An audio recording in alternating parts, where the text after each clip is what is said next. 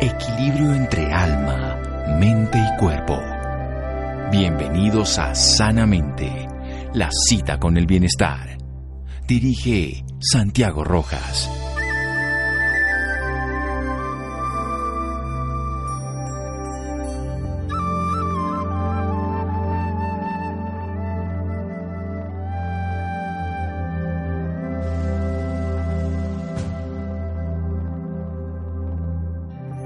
Estamos en Sanamente de Caracol Radio, su programa de salud. Tal vez lo que ningún ser humano quiere y no tiene nombre es que se le muera un hijo. No tiene nombre porque cuando perdemos a un padre, lo llamamos a una persona huérfana. Cuando perdemos a un esposo, esposa, viudo, viuda, en fin. Pero cuando se muere un hijo, no tiene nombre, es innombrable.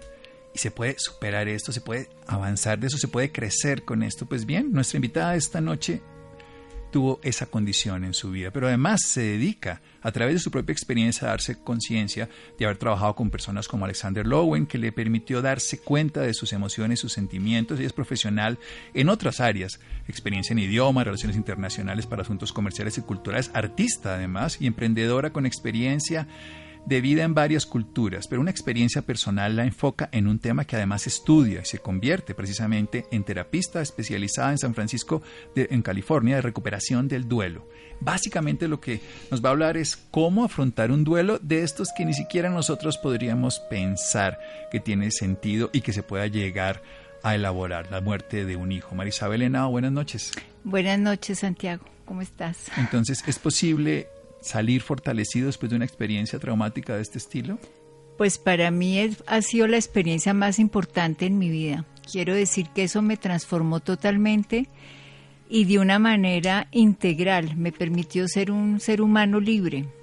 ¿Cómo puedo decir eso? Pues lo puedo decir porque en el momento que uno se responsabiliza de sus sentimientos y de un dolor tan devastador como la muerte de un hijo, uno toma la, la vida en sus manos y uno decide seguir adelante, no dejarse deprimir ni acabar la vida con semejante dolor tan grande, eso conlleva una superación fundamental en la vida de uno y hace que uno realmente logre su propia liberación. Eso me tomó varios años, yo diría que unos seis años, pasé por diferentes tipos de ayudas y y creo que realmente logré superarme porque hoy en día me siento totalmente tranquila, en paz y gozando mi vida después de semejante experiencia tan terrible, diría yo. Claro, y esto es importante entender que fue a través de un proceso, no es una historia que simplemente ella haya tomado la decisión y muchas de las consideraciones. Ahora hablábamos antes de micrófonos que uno puede ver las personas en, en, esos duelos de manera distinta, no solamente en este caso la muerte de un hijo, que es el más doloroso sin duda desde toda perspectiva y las culturas así lo reconocen y la ciencia así lo valora, sino que podemos estar en un duelo de pérdida de una pareja o lo que sea. Y en el caso de muerte, la primera parte, muchas personas se quedan en un duelo que yo llamo el duelo de la deuda, o sea, me siento mal y culpabilizo al otro que lo que hoy me está ocurriendo es porque usted se murió, de que mi vida ya no funciona, de que mi salud se afectó, de que mi bienestar y todo. Eso es donde la mayoría de personas empiezan. Por ahí también empezó Marisabel, por ahí empiezan todos. ¿Cómo, cómo hacerse responsable sintiendo que culpabilizamos al otro de nuestro malestar? Pues lo que pasa es que cuando a uno le sucede un duelo eh, de ese estilo, uno se siente una víctima de la sociedad. Y esa sensación de víctima es lo que te acaba con tu vida, porque entonces tú lo único que haces es acusar a los demás de todo lo que estás sintiendo y de lo mal que te está yendo en la vida y que no te puedes superar y que la vida es imposible seguir adelante de esa forma. Pero llega un momento en que o decides realmente superar esa sensación de ser víctima o tu vida se acaba, en el sentido que te deprimes, te, te, acuestas en una cama y hasta ahí llegaste. Aniquilación o transformación. Exactamente. Eso es un dolor tan fuerte que eso no tiene término medio. O tú decides superarlo o simplemente te deprimes y te... Sí, a través de los que trabajamos en duelo lo vemos permanentemente, la sensación. Y yo le digo a los pacientes algo que usted no puede evadir, o sea, una, la gente puede evadir un problema menor, puede ir a trabajar hasta con gripa, puede quitarse algún problema menor, pero lo que no puede hacer es quitarle la atención a una pérdida. Y generalmente las mujeres lo hacen más rápido, los hombres se demoran un poco más, generalmente en las, en las familias que pierden una pareja que pierde un hijo, las mujeres asumen directamente la elaboración de su duelo con todo su dolor y los hombres se enferman y piensan que están bien, pero empiezan a enfermar su cuerpo, infartarse, tienen incluso a las tres semanas hay cinco veces más posibilidades de que hagan alteraciones cardíacas, infartos o arritmias, simple y llanamente porque no pueden meterse de lleno. Vamos a hacer un pequeño corte y avanzar en la idea y en la experiencia de Marisabel Henao aquí en Sanamente de Caracol Radio. Síganos escuchando por salud. Ya regresamos a Sanamente. Bienestar en Caracol Radio. Seguimos en Sanamente.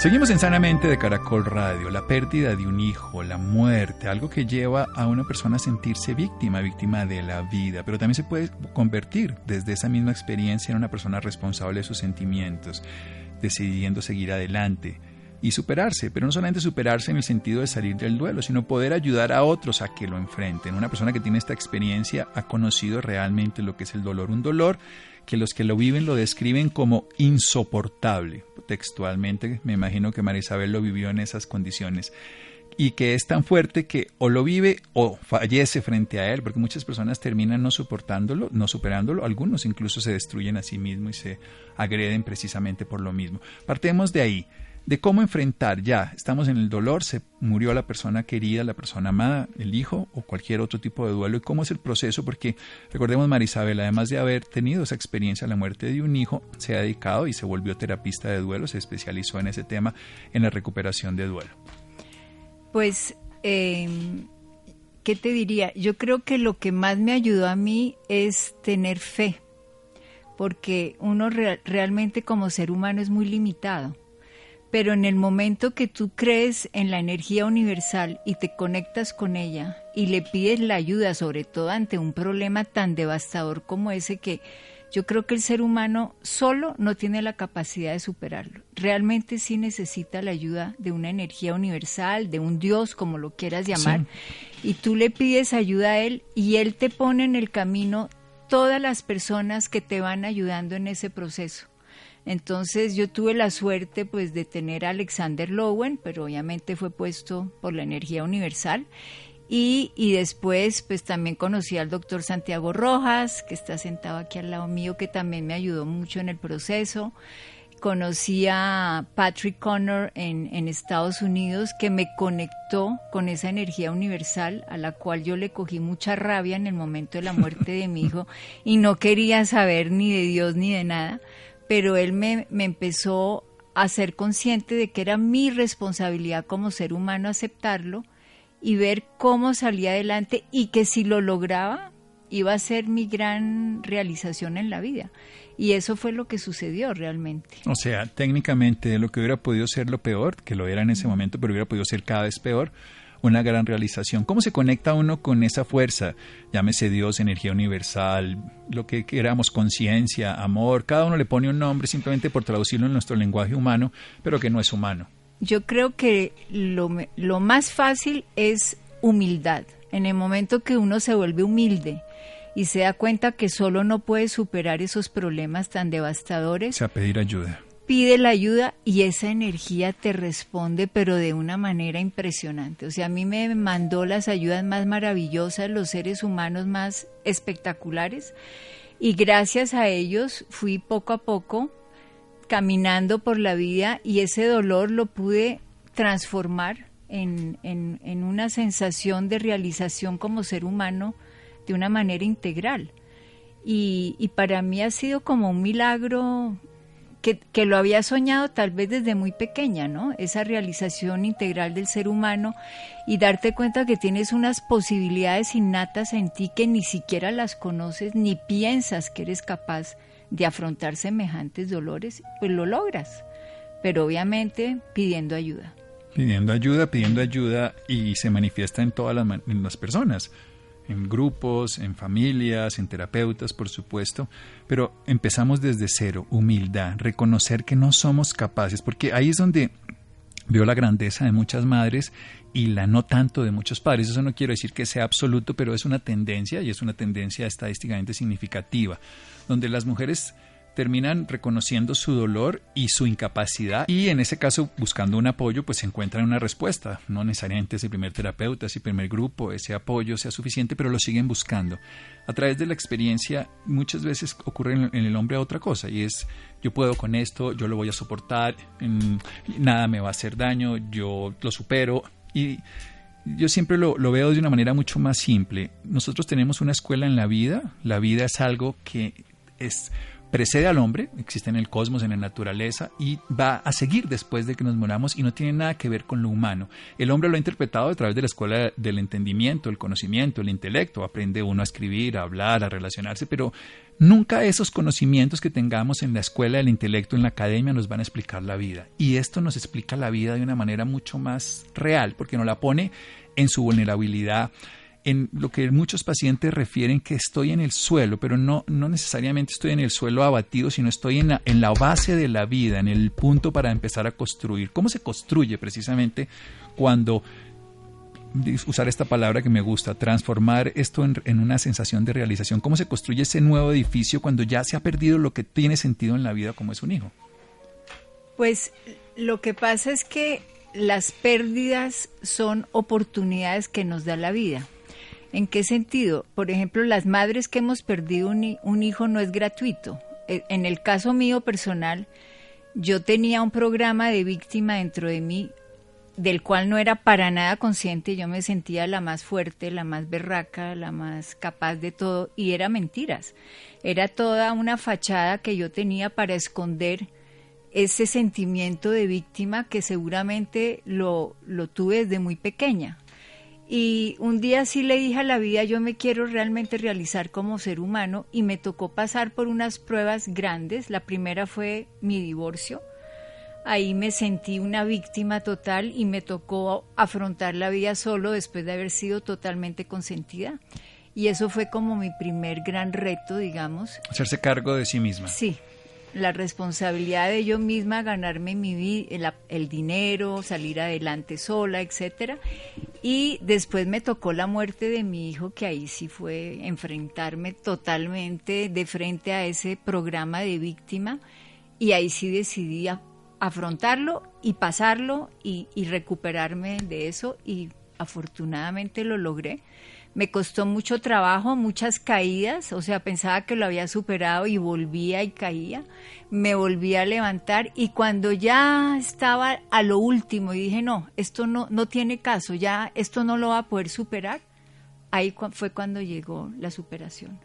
En la vida normalmente pasan así las cosas. Cuando ya uno dice, no, no puedo más, estoy en mi límite, aparece la, recuperación. Y eso fue mi experiencia. Cuando ya se rindió, ¿no? ante lo inconmensurable, como mm. dicen todos los autores orientales, cuando uno se rinde ante lo inconmensurable y empieza además desde lo que se llama humildad, que básicamente nosotros lo podemos decir que es honestidad con uno mismo de su incapacidad, aceptación de lo intransformable, y en ese caso aparece una confianza con una energía universal. Y eso es lo que todo en cualquier nombre, filosofía o cultura se termina determina, se termina decidiendo. Uno decide entregarse porque no puede más y en ese momento ocurre la transformación, porque es, y, lo, lo dicen todos los gurús y los maestros en la vida, cuando dejé de buscar encontré, cuando ya dejé de hacer ese esfuerzo, pero, pero tuvo que haberlo hecho, o sea, en ese momento. O sea, no quiere decir que llegó de la nada, sino llegó después de mucho y en ese momento que se soltó la expectativa se produjo el resultado. Tal vez estaba siempre adentro y lo único que ocurrió fue que despertó eclosionó y se hizo bello. Vamos a hacer otro pequeño corte aquí en Sanamente de Caracol Radio. Vamos a hablar sobre este punto esencial, cómo las pérdidas son oportunidades y cómo el programa de víctima. Porque lo que hacemos muchas veces cuando tenemos una persona que le hemos puesto para cubrir nuestro dolor es que le hemos dado el poder de que nos dé el bienestar y cuando se va descubrimos no solamente que no era lo que nos estaba cubriendo esa persona, lo que realmente nos dolía, sino algo mucho más profundo y seguimos entrando hasta que descubrimos esos programas, esos patrones que nos hacen sufrir y que cubrimos con personas, con proyectos, con riquezas que no nos dan ese bienestar. Seguimos aquí en Sanamente Caracol Radio. Síganos escuchando por salud. Ya regresamos a Sanamente. Bienestar en Caracol Radio. Seguimos en Sanamente.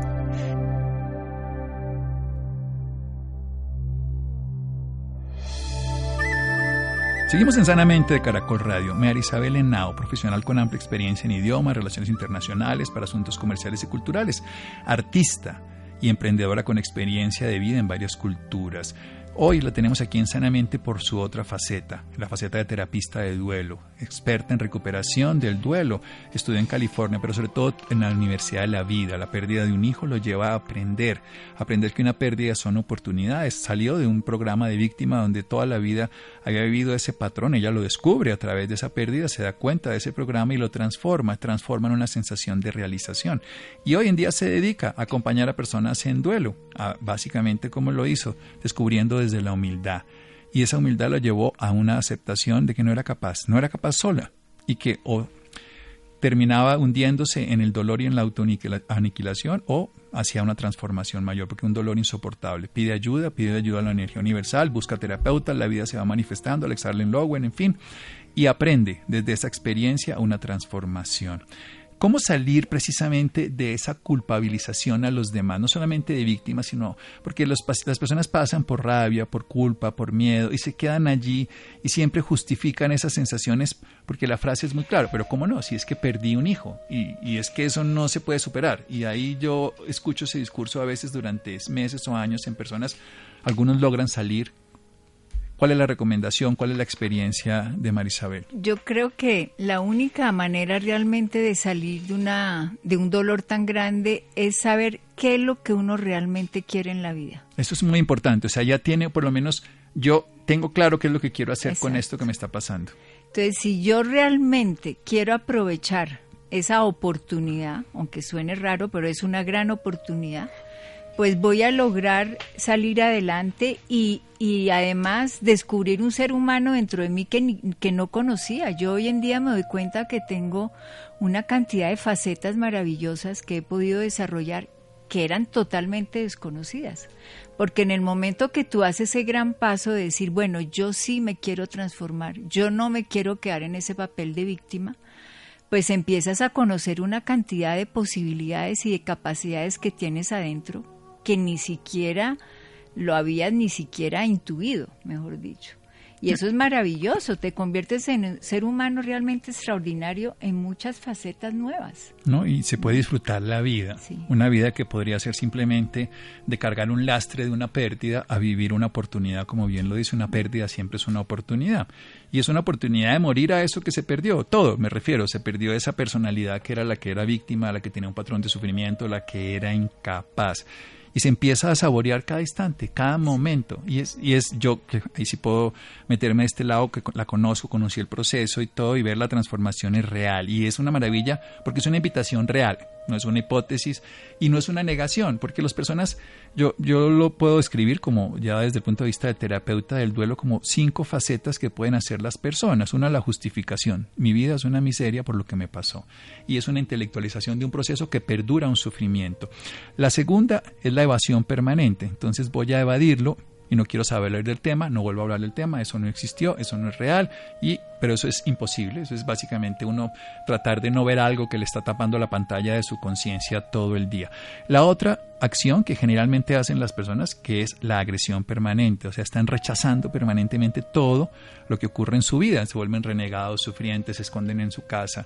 Es la otra actitud, además, que hacen, pues además las personas lo, lo, hacemos ante cualquier pérdida, lo estamos hablando de cualquier tipo de pérdida, no necesariamente de una muerte, pero esto en este caso de mayor consideración, las personas pueden entrar en un proceso de autodestrucción, entonces que lo hacen tapando, tapando con drogas, tapando con alcohol, tapando con más relaciones, entonces vamos a tener otros hijos o lo que sea. Y eso es, eso es una autoagresión, porque están tapando su dolor. O la última, que es la recomendable y la maravillosa que tengo aquí al frente, asumir. Cuando uno asume el dolor, cuando uno asume la sensación de impotencia, ¿qué empieza a pasar? No, al aceptar lo que uno siente, el, gran cambio que se empieza a dar es que la vida, la vida empieza a fluir, ya no es esa como oposición a lo que está pasando y cuando uno se opone, pues nada se logra, nada se da y cada vez tu posición en la vida se vuelve más complicada y más difícil. Cuando tú te relajas y dices, bueno, ok, me pasó esto, lo voy a aceptar y soy responsable de todo lo que siento. Soy lo responsable de todo lo que siento. Eso es para mí el asumir y, lo, y Marisabel lo hace maravillosamente y lo hacen muchas personas. Asumo que esto es lo que pasó, esta es una realidad, no lo que yo quisiera, pero es lo que es y asumo lo que siento frente a esto. Y ahí empieza la transformación, en ese momento empieza la transformación. Empieza una transformación que es real, porque no es una transformación simplemente en la mente, sino en la vida, en los dones. Las personas desarrollan, y lo veo no solo por la que tengo aquí enfrente, sino desarrollan unas capacidades que eran innatas y que estaban subyugadas a un sentimiento de incapacidad y que estaban absolutamente ocultas, incluso para todos, o sea, a veces desarrollan condiciones, se vuelven terapeutas en este caso, se vuelven seres humanos mucho más íntegros y sobre todo disfrutan, que eso es mm. para mí algo que, uno lo ve, el paciente, eh, para ponerlo en lenguaje práctico, la semana pasada vi tres personas nuevas, padres con fallecimientos, y lo primero que le dicen, yo no voy a salir nunca de esto. Ese es el primer concepto. ¿Qué les diría a esas personas? Que dicen, yo no voy a salir, esto es imposible, este dolor no lo voy a soportar. Pues yo estuve ahí y yo sentí como si una tractomula me había aplastado y yo dije yo así no puedo seguir viviendo, ni quiero seguir viviendo, ni me interesa la vida.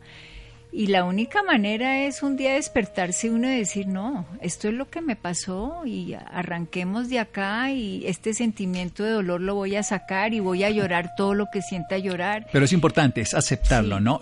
No es yo puedo con esto, lo voy a superar, sino yo, estoy, yo estoy aquí con esto y esto es lo que estoy viviendo. O sea, abrazó la tristeza en su máxima expresión y de ahí empezó a, a vivir otra realidad. Sí, ahí empieza a cambiar la vida cuando uno toma esa posición de bueno, este es mi dolor, lo voy a llorar, lo voy a gritar, lo voy a... Lo voy a gritar también, lo voy a expresar en todas las formas. mucha ira, le da uno mucha ira con Dios, con el mundo, con los demás, lo expreso y después las cosas empiezan a fluir. ¿Cómo, ¿Cómo, cambia el concepto de la divinidad, del Dios? Porque la gran mayoría de personas ponen todos sus discursos en entredicho. O sea, es como si desocuparan una bolsa y las ponen enfrente y ven todas sus creencias y, y las pierden. Sí. ¿Cómo se reconstruye ese vínculo con un sentido de vida, llámese Dios, conciencia universal, como usted lo llama? Pues para mí fue una, una experiencia muy interesante porque yo la verdad era bastante atea. Y realmente la pérdida de mi hijo fue lo que me hizo dar cuenta o me, o me conecto con la divinidad o me muero. O sea, o no soy capaz. Y, en ese momento fue que por primera vez en mi vida realmente adquirí una fe casi que ciega y decir, yo creo en el universo y el universo es el que me va a jalar y sacar adelante. O sea, la vida tiene un sentido, no lo conozco, pero me pongo a, sus, a su disposición. Y ahí me, me cambió totalmente mi, mi visión de vida. Y hoy en día no me importan las circunstancias que vivo, todo lo que me pasa, mi paz interior sigue intacta porque sé que hay esa energía universal que nunca me va a abandonar y que siempre está ahí ayudándome.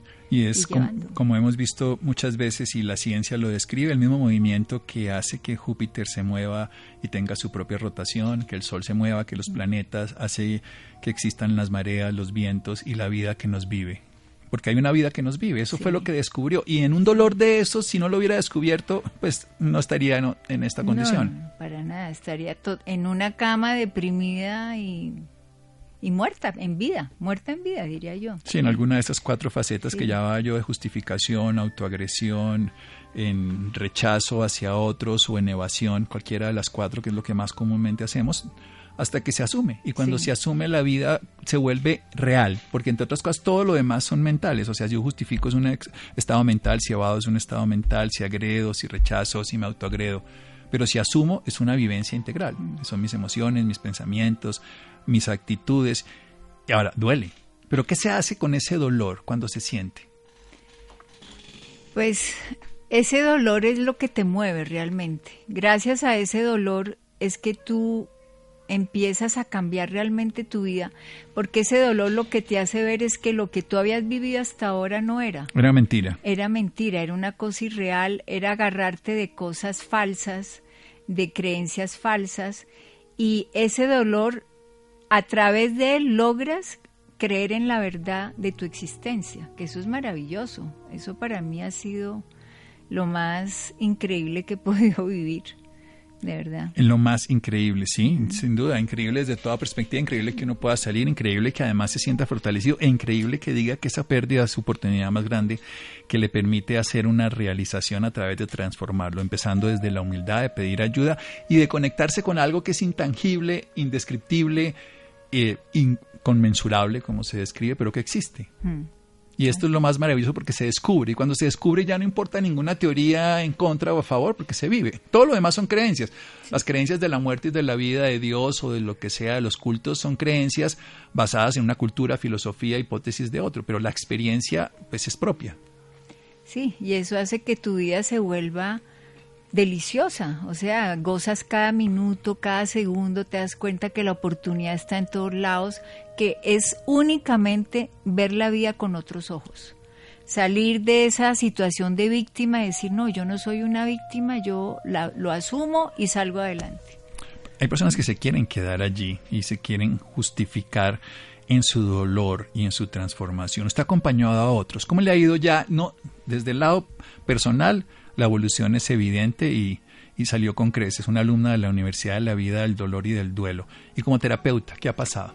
Pues en Miami tuve la oportunidad después de graduarme del Grief Recovery de, de, California Institute, entonces tuve la oportunidad de tener ocho pacientes en Miami con los cuales trabajé durante año y medio y a todos les fue muy bien. Fue impresionante la en la transformación de cada uno de ellos eh, y hasta hoy en día soy amigo de ellos, me sigo escribiendo y veo que han evolucionado. Además comparten un, hecho común, ¿no? Sí. Y es, la solidaridad, el dolor es absoluta, nos hace, porque el dolor es exactamente lo mismo del rico, del pobre, del blanco, del, de color, de la, persona que quiera, es básicamente no importa que sea no afro, que sea aborigen, indígena, pues lo que sea, el, dolor es, el sufrimiento interno es exactamente igual. Y si uno se pone a ver la vida, la vida es una pérdida permanente. O sea, yo perdí un hijo, pero todos los días perdemos cosas y eso es lo que nos hace ganar otras.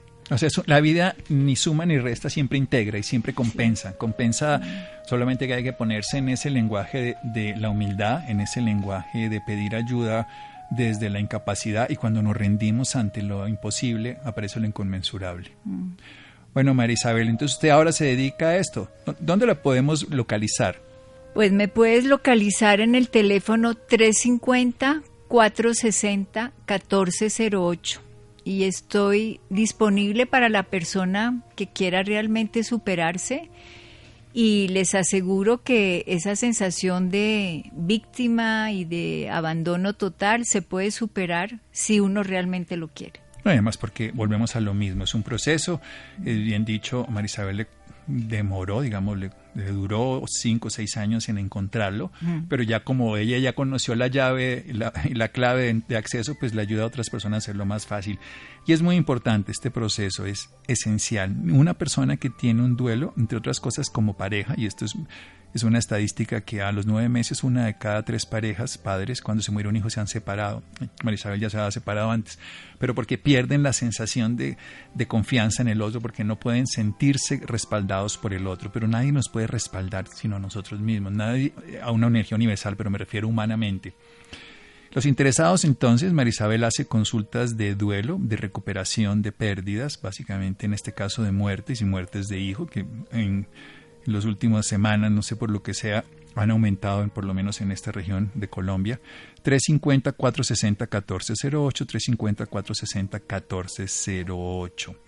Marisabel, muchísimas gracias. Muchas gracias a ti. Y es una alegría ver esa transformación, ver ese proceso y saber que ahora que ya se fue, estuvo, se terminó formando, no solo por su experiencia personal, sino profesional, hace una investigación, hace un trabajo además con pacientes y viene aquí a Colombia a ofrecer sus servicios que bien las personas que lo han vivido pueden reconocer no solamente su experiencia ya desde el punto de vista profesional, sino humana, y eso da una ventaja. Muchas gracias. Muchas gracias a ti. Bueno, los interesados 350-460-1408. Seguimos en Sanamente de Caracol Radio. Síganos escuchando por salud. Ya regresamos a Sanamente. Bienestar en Caracol Radio. Seguimos en Sanamente.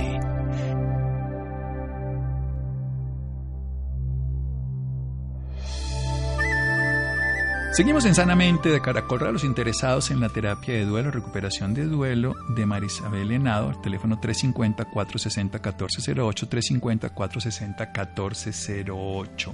Vamos a cambiar de tema completamente que la menopausia no afecte a los órganos genitales de la mujer por la resequedad vaginal, por los trastornos hormonales, por, bueno, diferentes consideraciones. Vamos a hablar con un ginecólogo, el doctor Jorge Alberto García, y vamos a hablar sobre el tema de cómo se puede recuperar, en este caso, la región vaginal para bienestar de la vida íntima de las mujeres en la etapa de la menopausia.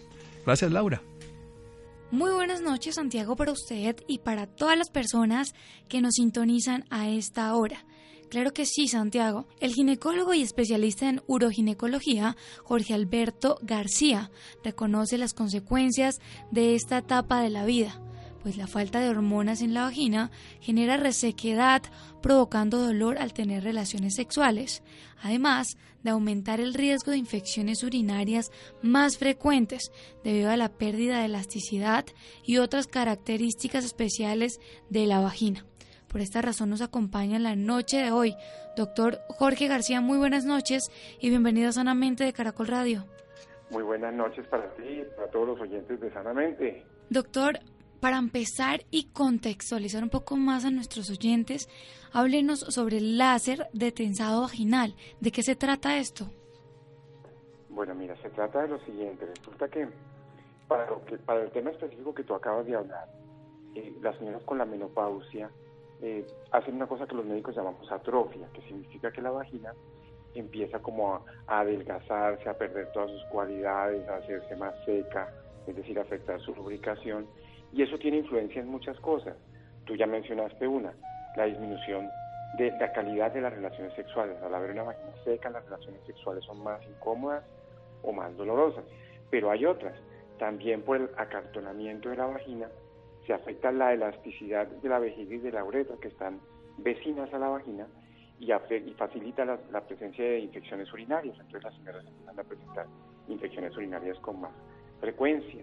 También se afecta el tono de la vagina, se afecta la capacidad del piso pélvico para sostener los órganos que hay ahí, como la vejiga y el recto. Entonces son muchos cambios a ese nivel. Y el láser ayuda a reversar esos cambios, a frenar esos cambios para mejorar la calidad de vida de las pacientes. Doctor, ¿y quiénes se pueden hacer este procedimiento? Se los pueden hacer muchas mujeres por diferentes razones. Digamos que aquí estamos hablando del caso de las señoras en la menopausia por el tema de su resequedad y de todos los cambios que la falta de hormonas produce en la vagina. Pero también se lo pueden hacer las señoras después de los bebés, porque después de los bebés las señoras quedan con la vagina, si me permiten el término, un poquitico más flácida por todo el tema del parto o de la preparación del cuerpo para el parto en el caso de las señoras que tuvieron cesárea. Y las señoras se quejan de que no están como tan apretaditas como antes.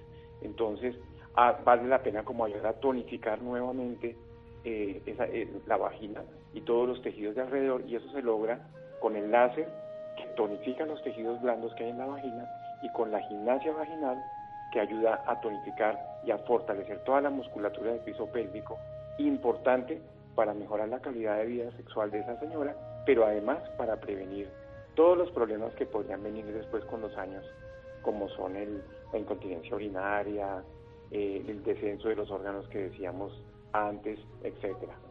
Por alguna razón, alguna mujer no se puede hacer este este procedimiento. No, no tiene ninguna contraindicación.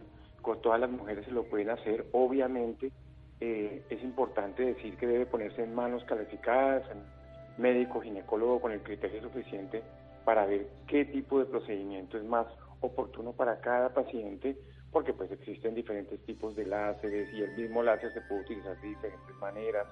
Entonces, dependiendo de la situación de cada paciente, es el médico que dentro de su área de conocimiento, dentro de su ética, orienta a la paciente hacia qué es lo más indicado para ella. Pero básicamente todas las mujeres se lo pueden hacer, especialmente después de los embarazos.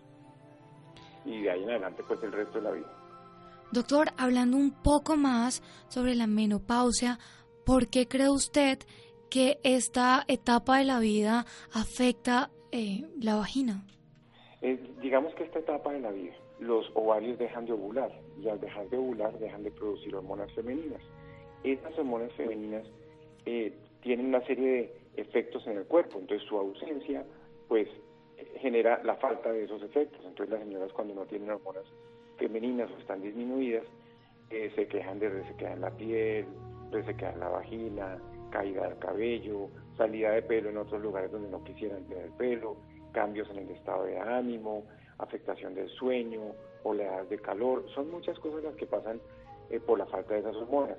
Además de todas esas cosas, eh, en la vagina específicamente, eh, la vagina empieza a presentar atrofia. Entonces la atrofia significa que pierde su hidratación, se hace más seca, pierde su lubricación, lo cual también la hace más seca, pierde o disminuye su elasticidad, importante para la relación sexual, disminuye su tono, también muy importante para la relación sexual. Entonces todas esas cosas hacen que la señora no quiera tener relaciones con su marido o con su pareja, porque eh, una relación dolorosa pues no es chévere para nadie. La idea es que una relación sea algo satisfactorio, algo placentero para las dos personas, no solamente para una. Entonces cuando las señoras empiezan a sentirse así, pues empiezan a huir de su vida sexual. A veces también se presenta incontinencia urinaria, que es la salida involuntaria de la orina, cuando las señoras tosen, ríen, hacen fuerza, saltan, eh, se les sale la orina involuntariamente y esto se vuelve un tema bastante incómodo y a veces inclusive una limitante para que la paciente se pueda mover, deambular por la calle, tener vida social. Entonces, dependiendo de la severidad de esos síntomas, eh, uno evalúa, por ejemplo, la, ayuda que un láser puede prestar para ayudar a resolver todas estas situaciones que son más comunes de lo que uno creyera en, en las mujeres. Ok. Doctor, me imagino que muchas de las mujeres que nos están escuchando en este momento desean saber cómo es este procedimiento. ¿Duele? Eh, ¿Tiene incapacidad? ¿Cómo sería? No, mira, es un procedimiento que no es doloroso, dura aproximadamente 20 minutos, no requiere ningún tipo de anestesia, es ambulatorio, la señora puede salir del procedimiento directamente a, a reasumir sus labores cotidianas, y trabaja puede seguir trabajando común y corriente. Es decir, la única incapacidad que produce el láser vaginal es tres días sin relaciones sexuales. es la única eh, cosa que le pide uno a las pacientes, que no tengan relaciones sexuales por tres días. Pero a excepción de eso, la paciente puede continuar con su vida común y corriente, sin ninguna... Normal, ya no hay... No tiene más cuidados después. Sí. Inclusive hay un grupo muy interesante de pacientes a las que les puede ayudar muchísimo y son las pacientes con antecedentes de cáncer de seno, porque esas pacientes, dependiendo del cáncer, pero en un gran porcentaje, no pueden recibir, recibir hormonas tomadas durante la menopausia. Y, entonces empiezan a presentar todos esos síntomas que mencionaban y no tienen casi herramientas que les puedan ayudar a superar esa situación. El láser se vuelve una herramienta importantísima que les ayuda mucho, que les devuelve esa calidad de vida que ellas tenían antes de su diagnóstico de cáncer y a veces antes de la radioterapia o, la braquiterapia y todas las terapias que se utilizan para la paciente con cáncer. El láser puede ser una gran ayuda en esos pacientes que no tienen otras alternativas. Excelente. Doctor, ¿y se hace solo una vez en la vida o se puede hacer varias veces? Se hace, de hecho, varias veces porque esto produce unos cambios, pero esos cambios duran un tiempo y si el equipo es un equipo y se usa adecuadamente, el equipo no, no debe producir daño en la célula. Al no producir daño en las células, ellas vuelven a recuperarse y a estar como estaban antes. Entonces se debe hacer periódicamente.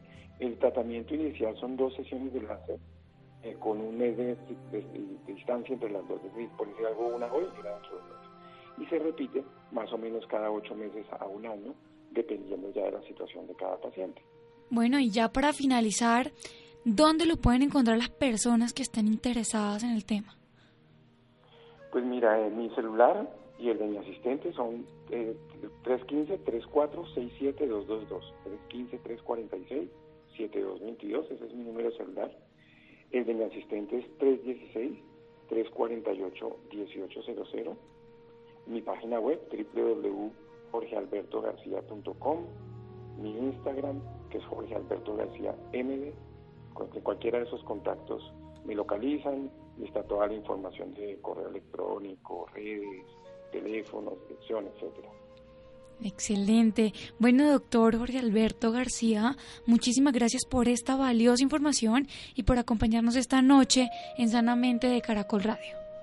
Mil gracias a ustedes por, por la invitación. Un abrazo fuerte para ustedes y para todos los oyentes. Muchas gracias, Laura. Muchas gracias, Iván. Muchas gracias, Juan José, Ricardo Bedoya, Jessy Rodríguez. Quédense con la voz en el camino con Ley Martín. Caracol piensa en ti. Buenas noches.